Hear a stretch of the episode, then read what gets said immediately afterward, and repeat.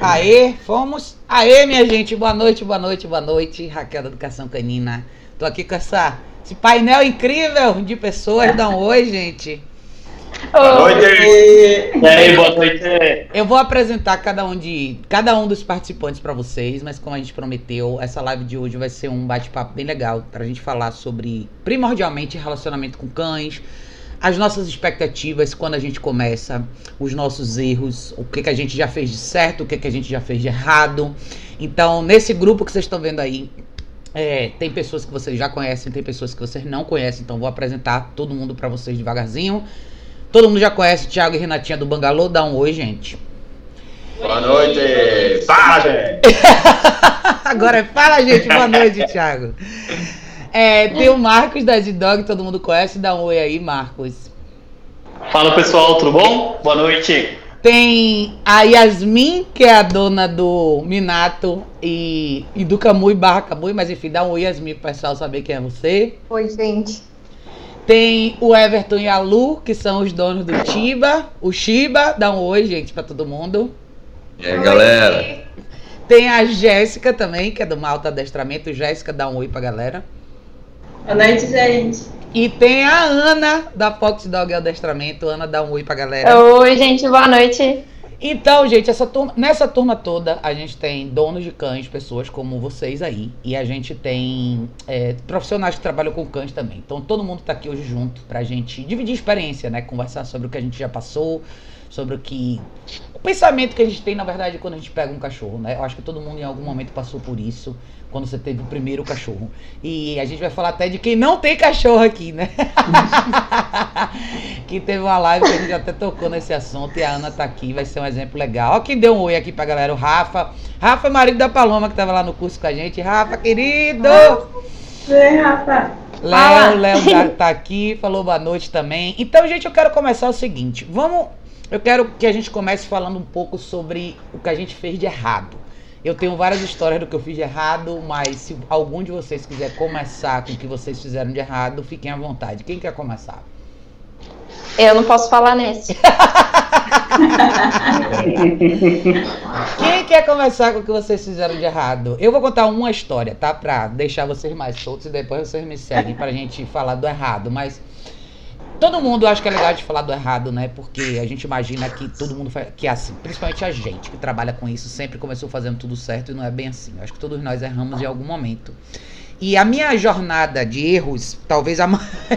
Eu, onde eu cometi alguns erros a mais, talvez tenha sido com o Zico, que foi o meu primeiro filhote, meu mesmo. E eu tenho uma história interessante em relação ao Zico, né? Principalmente a coisa de coleira. Isso há muitos anos atrás, o que era muito comum na época da que eu peguei o Zico pequeno, as pessoas usavam. Ainda usa, tem muita gente que usa ainda, né? Que são aqueles enforcadores de corrente. Acho que vocês devem ver, vende muito ainda bastante. E na época que eu peguei o Zico, na verdade, eu, eu já estudava muito sobre isso, tanto que a primeira coisa que eu comprei para ele foi uma caixa de transporte. Foi muito engraçado isso. Mas em relação ao equipamento de treinamento, todo mundo falava para mim assim: não, você tem que usar o enforcador de corrente. E eu usei todos, tanto que eu tenho uma bolsa aqui com todos os tipos de coleira que você pode imaginar.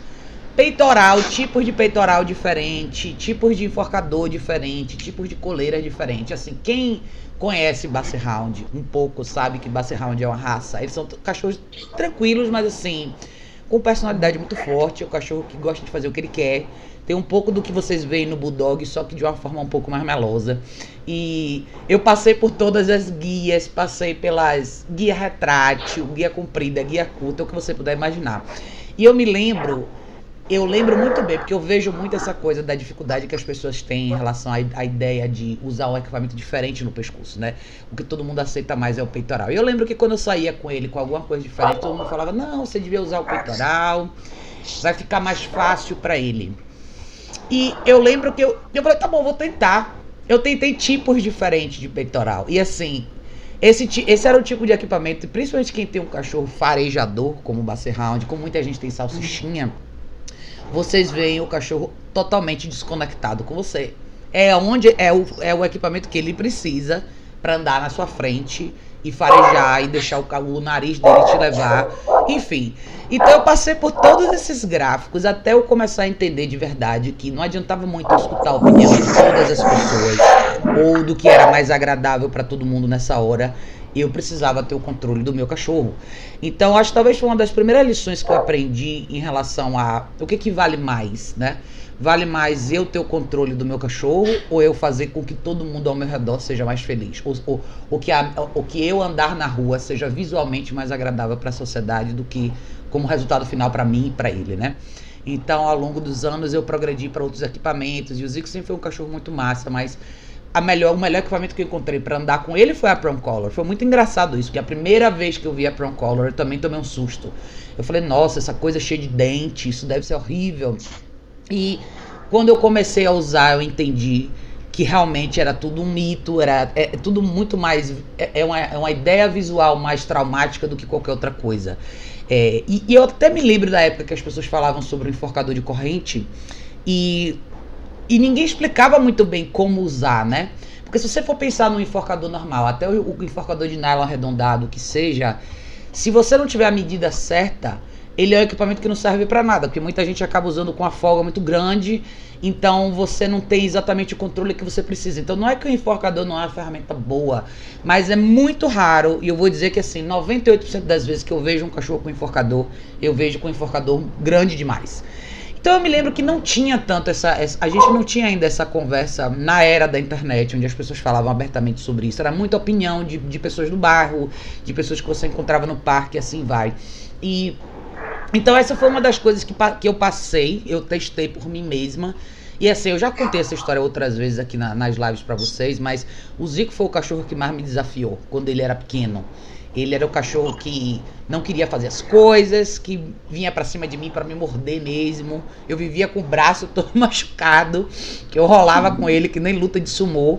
E ele tinha uma personalidade muito forte mesmo, mas ao mesmo tempo ele cresceu e foi um dos melhores cachorros que eu já tive. Mas enfim, vou deixar vocês começarem um pouquinho. Eu comecei por essa fase, tem mil outras histórias para contar. Mas eu queria que vocês contassem. Na verdade, eu quero começar. Eu vou começar o seguinte: eu quero que o Marcos comece contando qual foi o primeiro dos seus cachorros, Marcos. Fala um pouquinho. Você tem três, quatro, né? Três, né, Marcos? É. A quatro. Bela. Dos atuais. Dos, é, mas. Dos cachorros. É. Fala dos teus atuais e se você tem Sim, uma fase. O Dexter. O Dexter é o primeiro. O Dexter é um Shiba. Isso, é isso. Que, é, conta Isso. a história do Dexter pro pessoal. Tem dois, tem dois erros que eu cometi com o Dexter que depois eu tive que mudar tudo, né? Porque assim, é, eu comecei a estudar comportamento canino há uns 20 anos atrás. Os livros eram em inglês, meu inglês não era tão bom assim, e eu ia me virando no que eu podia e conseguindo é, bons resultados com os meus cachorros na época e com cachorros de outras pessoas também que eu me oferecia para fazer de graça o trabalho. É, aí um dia veio o Dexter. O Dexter faz agora, em fevereiro, ele vai fazer sete anos. Então vai fazer sete anos que o Dexter tá comigo. Tá? Nossa, eu não sabia que tinha tanto tempo. É, o Dexter, quando ele chegou, eu tava numa onda positivista. Ah! eu experimentei a onda positivista. Eu quis conhecer a onda positivista. Eu sou, uma, eu sou aquariano. Aquariano entra nas coisas e vai embora, né? Sim. Então eu falei, não, eu quero conhecer a onda positivista. Eu preciso saber o que, que é isso e aonde isso chega. Então, por exemplo, o Dexter na rua, ele andava livre. De coleira, claro, com enforcador de metal, do jeito que você tá falando, esse enforcador que é uma porcaria mesmo. Sim. É, não é que ele é uma porcaria, mas ele não é o ideal. Sim. Isso no meu ponto de vista, tá bom? É, era aquele cachorro que andava na frente, era aquele cachorro que fazia xixi em todos os postes, em todas as árvores. E era um cachorro que realmente me deu trabalho, porque na visão positivista o cachorro precisa andar na rua farejando, o cachorro ele tem que andar na rua é, na frente, porque esse é o passeio que o cachorro está se realizando, né? Sim. Aí isso para mim foi difícil consertar, bastante difícil depois. É, hoje o Dexter é um cachorro que ele anda sem nada do meu lado, é tranquilo. Mas claro que na rua eu só ando. O Dexter usa qualquer ferramenta. Ele usa peitoral, ele usa guia unificada, prom collar, qualquer ferramenta para ele funciona bem e ele sabe usar todas. E mas tive que treinar, tive que começar do zero isso com ele. A base dele era puxando e Agora- fazendo xixi em tudo. Agora, o mais Marcos, difícil foi corrigir esse xixi em tudo, tá? É, eu quero pegar esse gancho seu, porque de você a Uhum. gente vai pular pro Everton e pra Lu, porque Shiba é uma raça que tem ficado muito na moda. A gente, eu tenho visto bastante, eu acho que vocês têm visto também bastante. E eu acho que às vezes as pessoas não entendem muito o desafio. Não que isso seja específico de Shiba, mas eles ficaram muito populares por serem cães menores, é, que não necessariamente são cachorros que vocalizam muito, então eles acabaram ficando muito atrativos para as pessoas hoje em dia. Você como um profissional, o que que você tem a dizer em relação ao Shiba, considerando a sua história, é, até os erros que você cometeu e o que você teve que fazer para transicionar? O que que você diria para a galera em relação a esse cachorro? Então, o Shiba é um cachorro muito reservado, né? Isso faz dele um cachorro mais difícil, porque ele não confia em todo mundo. Até mesmo com os donos. Ele costuma ser um cachorro é, mais independente. É, minha esposa sempre teve muito problema com o Dexter, porque dava mais ou menos 9 horas da noite, ele ia pro canto dele em casa e dormir, não quer conversa. Eu entendia isso desde o começo. Ela não, ela queria aquele cachorro de colo, aquele cachorro para fazer um carinho. O Shiba não é esse cachorro. Pelo menos os machos que eu conheci são muito mais difíceis. Eu já encontrei Shibas fêmeas que têm um temperamento melhor do que Shibas machos, tá bom? Mas eu não vou dizer que isso é regra. Eu vou falar do que eu encontrei. De Sim. todos os Shibas que eu vi na vida, sempre os machos eu vi como cães mais difíceis. É, então é assim, é, é um cachorro para donos experientes, é um cachorro para donos que sejam bem instruídos, porque é muito fácil errar a mão com o Shiba. E quando você erra a mão com o Shiba, exatamente por ele ser um cachorro muito reservado, é difícil você reconquistar a confiança desse cachorro, porque a relação vai ficando é, muito tensa. E essa tensão com o Shiba é horrível depois. Um exemplo de outro erro com o Dexter: xixi e cocô ele só fazia na rua. Eu deixei isso acontecer. Sim. Para corrigir isso foi difícil, mas consegui também. Foi bem difícil. E corrigir isso quando a gente vai numa casa onde é, os tutores querem corrigir esse tipo de problema, exige um desapego muito grande por parte nossa, de tutor mesmo. Não estou nem falando como treinador, é como tutor. É de você vai ver o cachorro cho- chorar, você vai ver o cachorro fazer drama, você vai ver o cachorro sofrendo, porque o prazeroso para ele é rua. Ele quer fazer o xixi o cocô na rua. E não adianta pegar e ficar levando fraldinha pra rua, ficar é, colocando, é, trazendo xixi que o cachorro faz da fraldinha da rua pra casa. Tudo isso não funciona. Não dá certo. Então, é assim, Shiba não é um cachorro fácil. Não é um Sim. cachorro fácil. É, eu recomendo Shiba para quem realmente tem tempo, tem que ter bastante tempo para se dedicar ao Shiba. E quem não queira um cachorro de companhia, porque o Shiba não é um cachorro de companhia, ele é um cachorro para estar em casa, ele é cachorro da casa. Sim. É interessante. Ele Deixa eu- vem com. Diga, diga. Ah, pode falar. Não, ele vem quando ele quer e quando ele não tá afim, ele vai mostrar para você que ele não tá afim. O Shiba é isso. É o cachorro gato que eu chamo, né? Deixa eu, deixa eu ler os comentários. Deixa eu ler os comentários da galera aqui, só pra gente falar. A Rafa falou aqui com a galera. Rafa Norberto falou boa noite, galera. O Norberto. Ó, Anderson. Ó, tá todo mundo já te zoando, viu, Marcos? Anderson tá aqui, ó. Eu Marcos vi, eu vi. Eu vi. Paloma, Rafa, Paloma tá aqui, cheguei. Marlene tá aqui, Marlene consegui chegar na hora. Adriana mandou boa noite. Ju falou boa noite. Não vamos esquecer do likes, meu povo. É isso aí, não vamos esquecer do likes. É, Vitória falou aqui: adestramento com a Ana tá mudando nossa vida com o Luke. Aí sim, Aninha! Ah, o Luke é aquele shot que eu mostrei a foto pra vocês fazendo place. sim, Filhotão, lindo, você falou que é cachorro. maravilhoso. É sensacional, acho lindo, eles são demais. Ó, Marlene, Marlene falou para um colo a melhor ferramenta de direção. Louca para conseguir completar as vacinas. Marlene tá lá em Portugal. Ela tá com um filhote novo e ela deu o nome do filhote dela de Zico. Só que é um pitbull dessa vez, é um pitbullzinho bonitinho, muito gracinha. Márcio mandou um boa noite. Quem mais falou?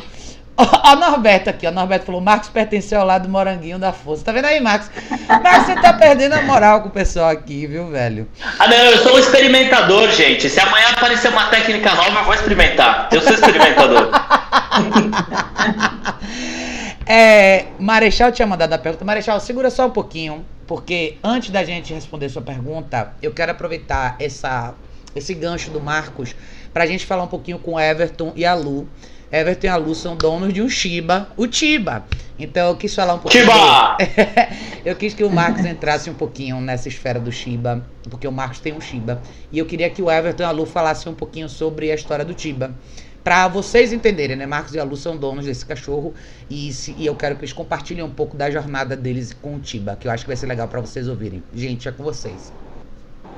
Bom, Raquel, primeiro agradecer a oportunidade aí para você de a gente como não profissional estar aqui participando de tudo isso mais uma vez é pra gente é incrível. Bom, é, nós estamos com o Tiba há quatro anos, quatro anos e dois meses mais ou menos.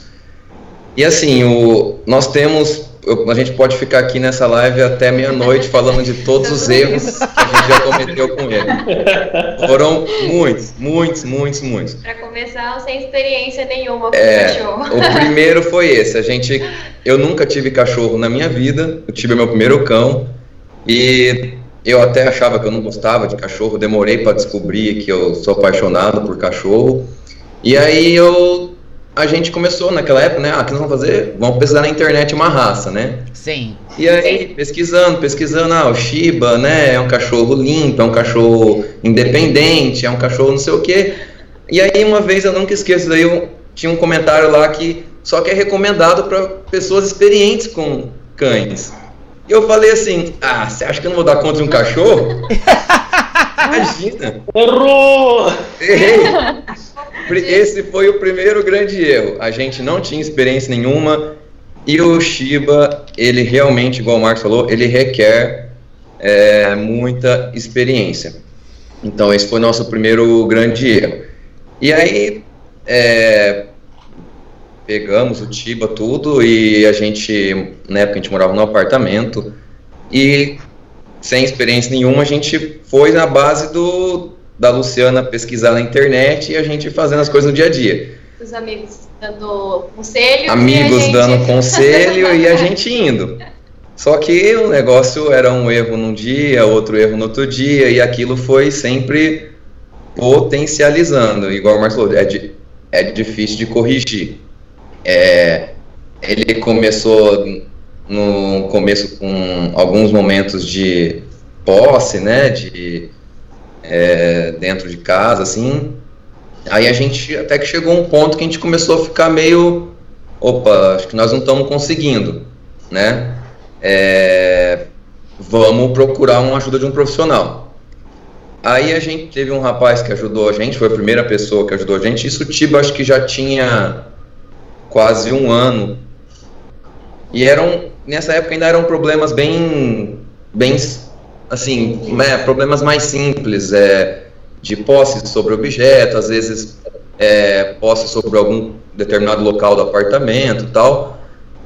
E aí a gente um rapaz que ajudou a gente, era um rapaz muito conhecido aqui na cidade, Ele usava a coleira. ele usava essa coleira que vocês estavam falando, que você estava falando aí no começo, Raquel. A gente usou durante um bom tempo essa, essa coleira, de esse metal, né? enforcador de metal. Usamos durante um bom tempo. E ele era daquela filosofia assim do. Não era aquele adestramento natural, ele não gostava de usar esse nome, mas assim, era basicamente um confronto físico, né, com o Sim. cachorro, aquele embate físico. E ele nunca tinha adestrado um Shiba, na verdade ele nunca tinha visto um Shiba. Olha. E isso, às vezes, quatro anos atrás, ele também não sabia o que que... E eu lembro que na época, quando ele, primeira vez, ele falou que o Shiba ia ser o maior desafio da vida dele. E eu não sei se, foi realmente tal, mas... E esse, esse adestramento, esse embate físico constante ali, diário, foi pro- provocando é, uma série de conflitos, uma série de problemas que foi ficando cada vez maior e a gente não conseguia mais voltar. Chegou um ponto que a gente não conseguia mais voltar. Ele aprendeu, nessa época, ele aprendeu a morder. Então ele aprendeu a morder. muito ameaçado a ponto de se defender. É, como ele nesse embate físico, ele sentia cada vez mais medo, eu acredito, ele sempre reagia a esse medo com agressividade, ele aprendeu a morder e ele começou a tudo Funciona. funcionou, é, e ele foi mordendo todo, tudo e todos. E ele, é, o Tiba é um, é um Shiba grande, ele tem 15 quilos e meio, vocês viram ele aí. É. Ele é extremamente forte. E, eu, e as mordidas que ele é, fazia um estrago grande. Então eu acredito que esse foi o nosso segundo grande erro, né, de insistir nesse, nessa situação. Porque o Tiba, os Tibas, eles, quanto mais ele apanha, ele mais Mas agressivo ele bate. mais ele bate. Ele não desiste. Ele não desiste jamais. Exatamente isso. Quanto mais ele apanha, mais ele bate. Então, não, não funciona. Não, eu acho que não, pra, não, não ia funcionar nunca aquilo lá. Aí a gente acabou desistindo e tal. E a gente daí passou um tempo, o problema lá, é, todo dia, diário em casa. E aí a gente é, acabou que a gente mudou para uma casa, tudo, e aí a gente chamou um o segundo rapaz, que daí foi a questão que ajudou a gente no. Ele era da linha do. Igual o Marcos estava falando, do positivo também, né? Do pensamento positivo. É, isso teve. Essa já teve o lado bom, porque ele ensinou muito a gente a ler o, o cachorro, ler o animal de sinais, né? De interpretar sinais. A gente nem a gente não sabia, a gente já tava com. Chama Calm Signal. É. Calming signals, eles E- falam. Isso. Isso pra gente, pra nós dois, foi muito bom, ajudou muita gente, porque aí a gente, pelo menos nós dois, dentro de casa, a gente começou a conseguir conquistar uma convivência mais harmoniosa. Porque na época do, do auge ali da, da agressividade do Tiba, aí, ele tomou conta completamente do nosso apartamento. Eu não podia sentar no sofá que ele me atacava. E eram ataques assim, de mordidas com perfurações e, e uma série de coisas é, mais assim, pesadas. E ele chegou nesse, nesse estado assim, de não tinha como conviver, não tinha como a gente habitar mais no, o mesmo ambiente. Só que a gente, né, erramos, não vamos desistir jamais, vamos lá. Aí a gente chamou esse rapaz, apre- aprendemos muito com ele, mas eu sentia que ele não ia conseguir assim dar esse passo a mais de é, com as outras pessoas, com os outros cães. Pra gente foi bom, mas eu, a gente sentia que assim não tinha como mais passar daquele patamar de evolução. Ficou estabilizado ali. E aí esse é, não dá para dizer que foi o, o terceiro grande erro, porque teve o lado positivo também mas é, não foi totalmente certo. E aí depois disso, aí já Tiba já com três anos e alguma coisa, que foi que a gente conheceu a, a Luciana pesquisando na internet, né? Que ela conheceu a Raquel, que a gente começou a seguir, começou a ver, o, se- é, começou a ver os, os vídeos no YouTube, e tudo.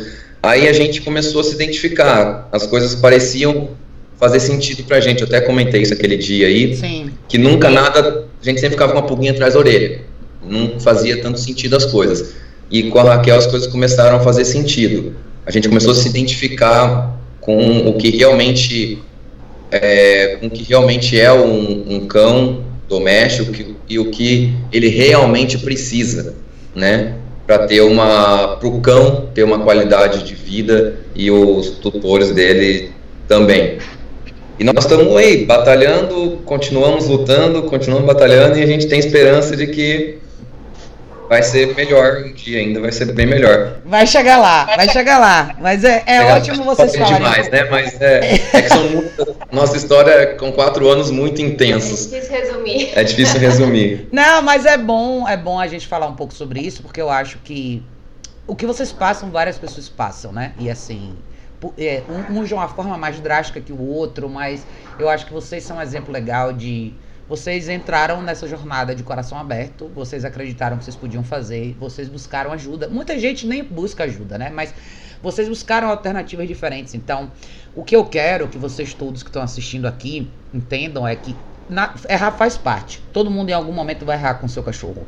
É, dependendo do cachorro que você tem, você vai ter consequências diferentes em relação a isso. Mas eu acho que o mais importante é a gente entender, ok, errei, tem que ter uma outra alternativa. Eu vou encontrar essa outra alternativa, eu vou chegar lá, né?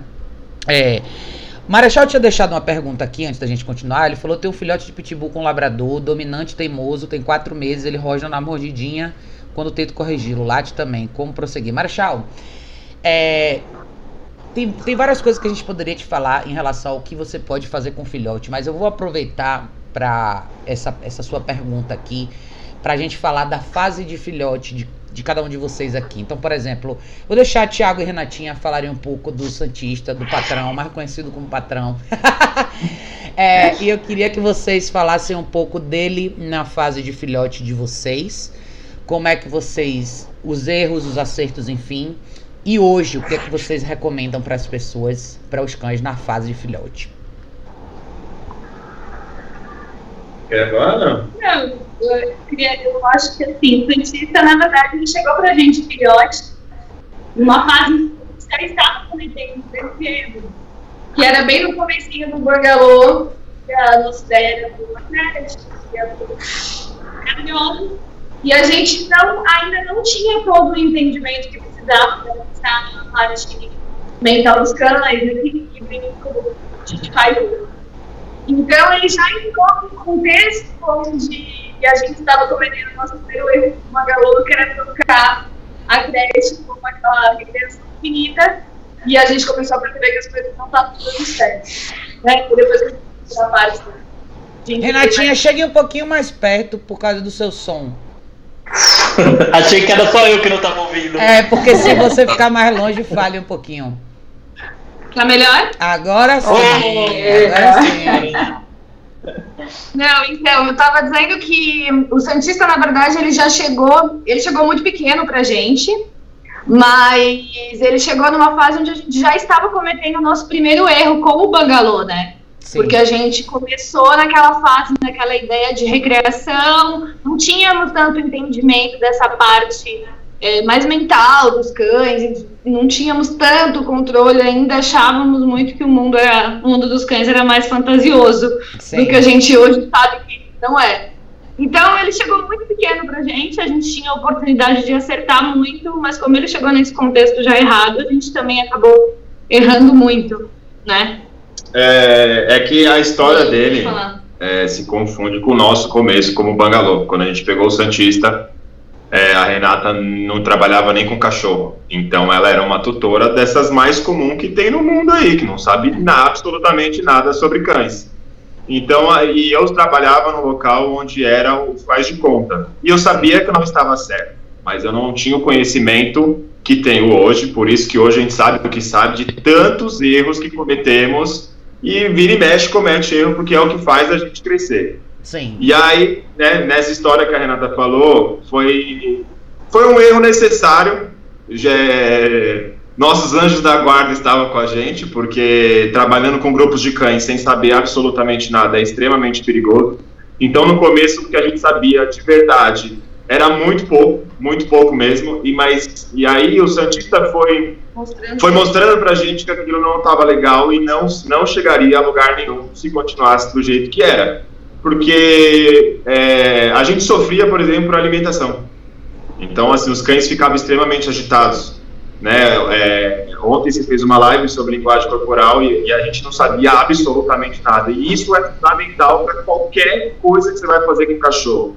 Né? Justamente que a gente sempre fala de, por exemplo, é, os é, cada cachorro é um indivíduo, mas você tem que identificar o que é aquele indivíduo. E a gente, abs- óbvio que não sabia de nada. Sim. Então isso foi mostrando pra gente que a gente literalmente precisava estudar e mudar, tirar todo isso da cabeça. A gente sofria com passeio. Não, é, é, é, como que eu falei, a história do Santista confunde porque assim com, a, com o Bangalô, porque era a mesma época. Então assim, o, o erro que a gente cometeu com o Santista foi o mesmo erro que a gente cometeu com os outros cães, porque bem ou mal os cães chegavam e a gente não sabia absolutamente nada. Só que ele nos trazia mais preocupação, né? Sim. E ele, os primeiros meses de vida dele, num- num- com experiências que não foram as melhores, mas que no fundo fez a gente aprender muito, porque a gente, né, é, de certa forma foi um impulso muito grande pra gente, não, peraí, a gente tá trabalhando, trabalhando com cães, a gente quer trabalhar com um grupo de cães e a gente não tá sabendo o que a gente tá fazendo direito. Sim. né? Mas como santista, falando dele em si, o erro mais comum que todo mundo, é, grande parte, comete, já cometeu, e atire a primeira pedra, quem nunca errou esse dessa forma, que é botar o cachorro na cama, velho. É óbvio que ele tá pedindo na cama. É óbvio.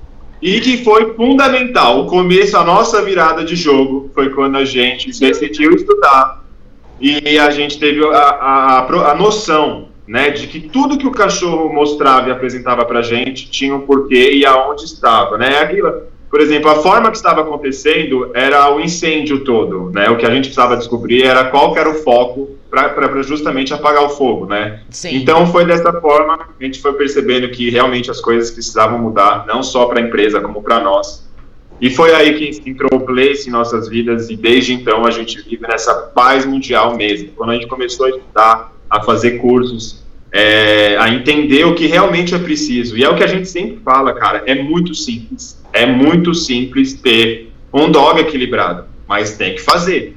É muito simples, mas tem que fazer. Então, no começo a gente inventava é, muita coisa desnecessária, que não ia chegar a lugar nenhum.